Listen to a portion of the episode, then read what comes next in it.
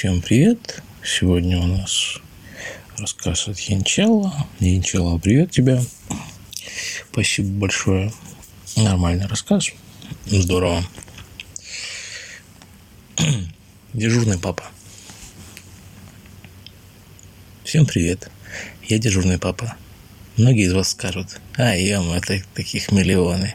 Мама в парикмахерскую или на вечеринку, так папа за главного. Но все не совсем так. Даже совсем не так. Папа есть не у всех. Точнее, есть он у каждого, но чей-то папа космонавт, чей-то геолог, чей-то покоряет бескрайние просторы ледяного таинственного севера. А я тот самый папа, который возвращается к ребенку из космоса экспедиции ледяного севера.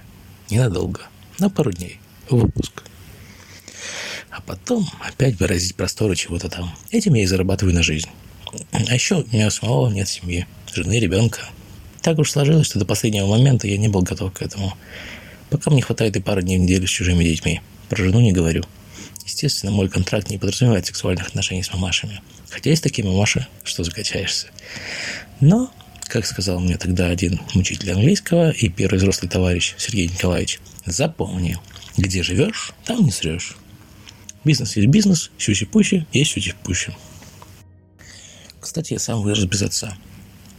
Мне не хватало его взрослого взгляда сверху, его крепких рук и защиты, так что я не понаслышке знаю, как нужен детям папа. Пусть и дежурный, пусть и на пару дней. Зато потом они будут хвастаться всем, что папа приезжал, привез подарки, посадил на колени, смеялся и щекотался щетинистыми щеками. Вот такая работа у меня. Алло, здравствуйте, это Иван? Приятный женский голос в трубке – Впрочем, мужики на рабочую симку мне не звонят. Да, мне нужны ваши услуги на неделю, с 14 по 20 апреля. Мальчик, 6 лет, тоже Иван. Кстати, Иван Алексеевич, так что вас будет звать, соответственно, Леша. Папа Леша. Ну что ж, Леша так Леша, а мне без разницы. В назначенный день еду к Саньке на базу. Покупаю здоровенного белого медведя. Я сегодня полярник. Двигаю на адрес. Старая пятиэтажка не в самом приятном районе города. Поднес палец к домофону, но ободранная железная дверца, под... дверца подъезда клацнула и выблевала наружу помятого вонючего алкаша, который тут же выблевал на газон. Круговорот исчез в природе.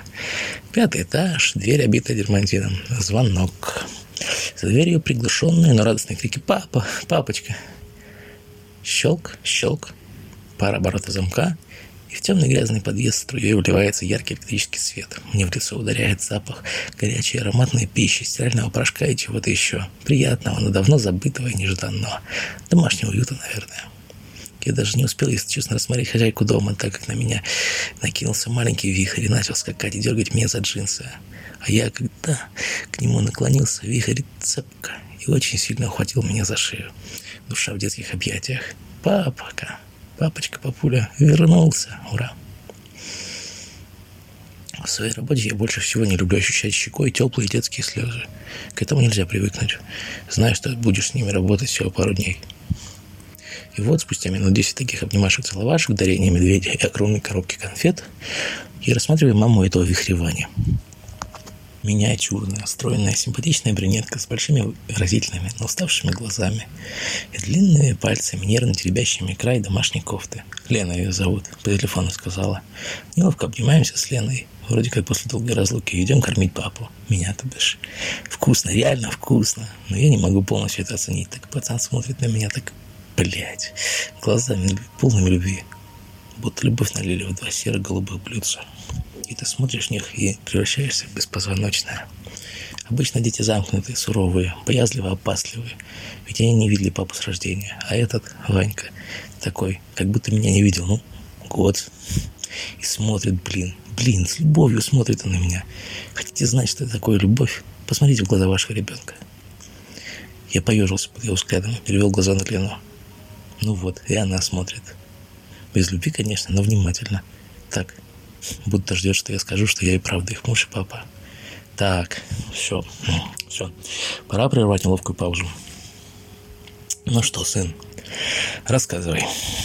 Я, к сожалению, отодвинул от себя тарелку с недоеденной пищей. Как ты живешь?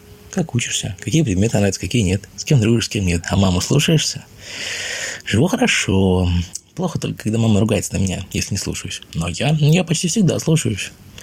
Ваня опасливо на меня покосился боясь сболтнуть лишнего. Чуть хорошо. Мария Петровна хвалит меня, и все остальные тоже хвалят. А Эдик дурак. Он сказал, что у меня и папы нет. Все это враки, что ты на севере, что это мама придумала, а так я брошенный. Лена отвернулась и уставилась сквозь пыльные стекла на подсвеченную, выспавшимися за целый день вечерними фонарями детскую площадку. Ты вот своему Эдику скажи, короче, что он дурак, а папа у тебя есть. И скажи, что в следующий раз я приеду и надру ему муж, и что ему даже его папа не поможет. Папа, у него тоже папы нет. О, вот это поворот. Что говорить. Я начал ковырять в тарелке вилкой. Ладно, Ванечка, поздно уже. Пора тебе ложиться спать. Папа тебе сейчас придет и сказку на ночь расскажет. Пойдем, умоемся, переоденемся и в кроватку. Я вышел покурить, а когда вернулся, Лена встретила меня в коридоре, грустно усмехнулась и кивнула в сторону детской. «Иди, папаша, ждут тебя».